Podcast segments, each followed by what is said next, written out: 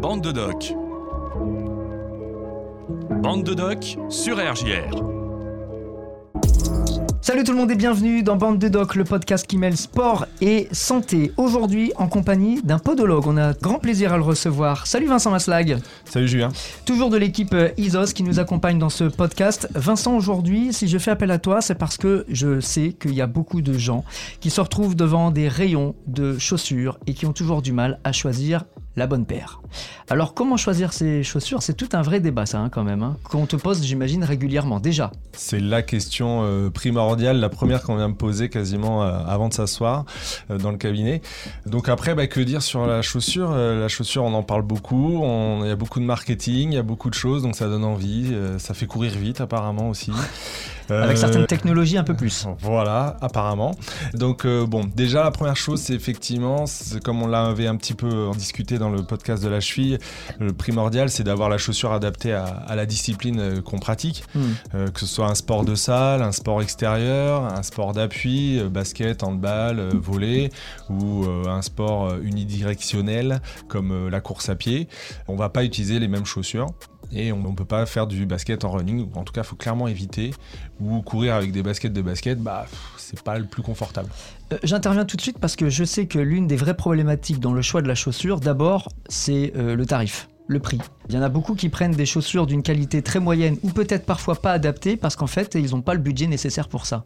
Alors effectivement, là tout de suite, je pense à la grande mode de la course à pied, du running, où euh, les tarifs ont complètement explosé en 10 ans. Les tarifs ont explosé et entre guillemets l'autonomie et la durée de vie des chaussures ont diminué. Donc euh, on fait quasiment 3 euh, chaussures de plus qu'il y a 10 ans en une année. Donc par rapport à ça, ça reste effectivement compliqué. Néanmoins, euh, dans d'autres sports comme le, basket, euh, justement, je regardais récemment, euh, certaines marques font des efforts et on peut toucher des chaussures de sport de très bonne qualité à, juste en dessous de 100 euros. Bon, après, voilà, dans le running, clairement, il ah, faut attendre les soldes. Il hmm. faut attendre les soldes parce que ça, s'envole complètement au niveau des tarifs, effectivement. Le prix, je pense que c'est quand même euh, un critère important. Et puis après, il y a la régularité de la pratique aussi. Il y a plein de gens qui vont se dire, moi, je vais pas choisir des chaussures euh, très pointues, euh, forcément adaptées à l'anatomie de mon pied parce que, bon, j'ai une pratique loisir, donc j'ai pas besoin d'aller chercher des chaussures sophistiquées. Ça, c'est une erreur? Alors, il y a plusieurs choses. C'est que je vais réfléchir sur la course à pied, ça va être surtout euh, en fonction effectivement de la fréquence qu'on va avoir. Le modèle va avoir une importance.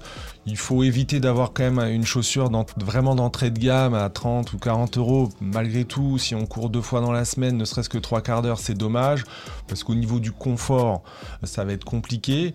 Mais il est absolument pas utile d'avoir des chaussures carbone à 250 euros pour euh, se dire tiens, ça va m'aider à mieux courir. Hmm. Bien au contraire, ça hmm. reste des chaussures de course, ça reste des chaussures très exclusives. Donc il faut quand même être dans le milieu de gamme et de toute façon, euh, la principale chose à respecter, c'est le confort. Donc il faut quand même avoir cette notion, certes, si il y a le prix, je peux l'entendre, mais il faut quand même avoir cette notion de, confort et de se sentir bien dans la chaussure. Alors pour ça, il faut que la chaussure soit adaptée à la morphologie du, pied, parce qu'on n'a pas tous des pieds euh, qui sont les mêmes. Alors non, euh, mais euh, effectivement, il suffit de se renseigner un tout petit peu. On arrive à avoir ces informations assez rapidement, euh, surtout encore une fois dans le cadre de la course à pied où il décrivent énormément les caractéristiques des chaussures, parce que les gens sont friands et les runners sont friands de, ça. On retrouve c'est beaucoup plus difficile à, avoir sur le tennis, sur le basket. Il faut, un peu plus fouiller. Donc après, si on a des difficultés à trouver dans ces sports, bah, autant s'orienter vers un, professionnel qui normalement doit pouvoir répondre à ces questions-là. Après, dans le running, effectivement, si on regarde un petit peu on sait qu'il y a des marques qui vont avoir des, des, chaussants plus larges, euh, type euh, ASICS, euh, ASICS, Brooks et, et Soconi, pour en citer trois, je sais pas si Voilà, merci, voilà. et puis on va avoir des chaussants plus étroits, type Salomon, Adidas et bon, Nike reste dans le médian. Donc voilà, on sait qu'il y, a des, il y a des chaussants qui vont être un petit peu différents et les professionnels de santé doivent pouvoir renseigner, mais aussi sur le running, on doit pouvoir trouver les informations assez facilement. Donc aujourd'hui, on peut conseiller à des gens qui nous écoutent là de se renseigner, par exemple sur Internet, euh, sur les, gammes qui existent, les types de, chaussures qui existent selon la marque. Ils retrouveront toutes les caractéristiques sur, les, plusieurs sites, c'est assez facile. Après, faut pas se noyer dans ces caractéristiques. C'est la, grosse problématique malgré tout, c'est que se renseigner sur si la chaussure euh, chausse large ou pas, c'est intéressant. Savoir que euh, le drop, c'est-à-dire la dénivellation entre l'avant et l'arrière-pied est de 6 ou 8 mm Ça a été une grande mode, une grande tendance, sincèrement. Si je suis confortable en 6 avec un 6 mm ou si je suis confortable avec un 10, que le podologue, le médecin, le kiné ou le vendeur me disent Ah ouais, mais non, c'est pas top.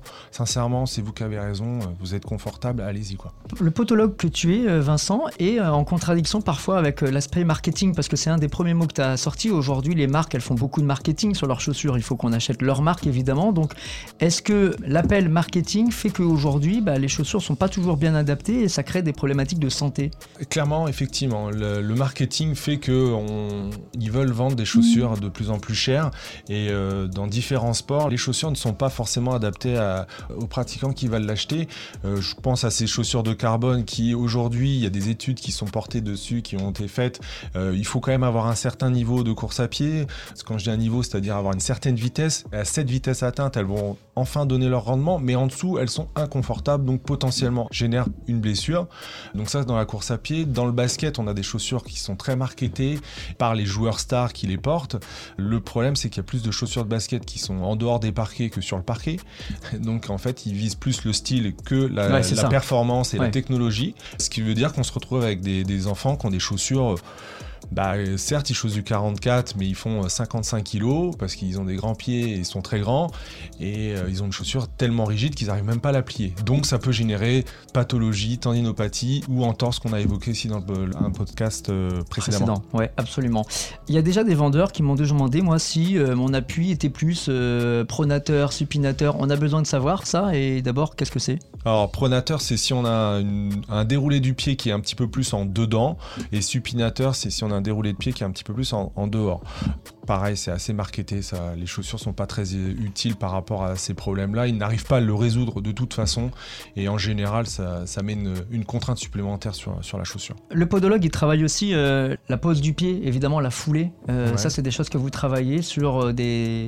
Alors travailler, moi j'aime pas ce terme-là, je vais plutôt l'analyser. je vais plutôt l'analyser parce qu'en fait, Aujourd'hui, et encore une fois, il y a beaucoup beaucoup de marketing sur, sur la course à pied, la basket et la foulée. Mais euh, aujourd'hui, on personnalise beaucoup plus la chose, c'est-à-dire qu'on l'analyse pour la comprendre et l'améliorer et non pas la changer. Donc on pose le pied comme on aime la poser et en, partir de là, encore une fois, on va être dans son schéma de confort et donc on peut optimiser et limiter les blessures. Donc si on résume pour conclure, Vincent, ce qu'on doit dire aux gens qui doivent bien choisir leurs chaussures, c'est 1. le confort, 2. la pratique. 1. le confort et en fonction de ce qu'on va faire avec, exactement. Voilà, et pour d'autres questions, on va te rejoindre. Ouh, mes coffrères, pas de souci. Merci beaucoup Vincent. Merci Julien.